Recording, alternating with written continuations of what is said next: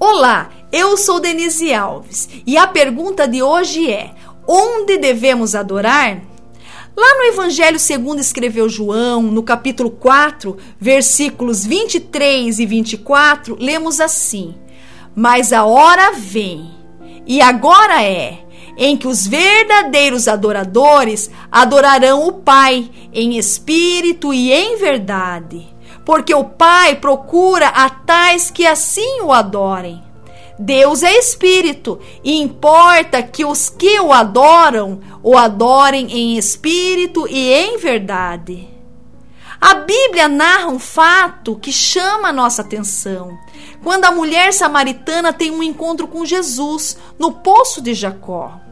Os judeus não se davam com os samaritanos e, em muitos aspectos religiosos, seus pensamentos eram contrários. No encontro, Jesus quebra esta barreira ao falar com esta mulher e confrontá-la em seus conceitos, fazendo-a reconhecê-lo como um verdadeiro profeta. O resultado deste encontro foi a salvação de uma cidade. Uma das dúvidas que esta mulher possuía era sobre o local da adoração a Deus, pois alguns diziam ser no monte e outros em Jerusalém. Jesus prontamente a responde, dizendo que não é nem no monte nem em Jerusalém, mas o Pai procura os verdadeiros adoradores, que o adorem em espírito e em verdade. Nesses dias que estamos vivendo, podemos ter as mesmas dúvidas. Onde de fato devemos adorar a Deus? No templo ou em casa? E a resposta é a mesma: nem no templo, nem em casa. Deus está em busca de verdadeiros adoradores que o adorem em espírito e em verdade que a nossa vida seja a expressão de uma adoração sincera a Deus, independente de onde quer que estejamos.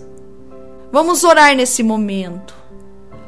Ó Deus, ofereço ao Senhor minha adoração por tudo que é, e louvo por tudo que tem feito por mim. Agradeço-lhe de todo o coração por sua presença em minha vida e prometo continuar a louvá-lo todos os dias.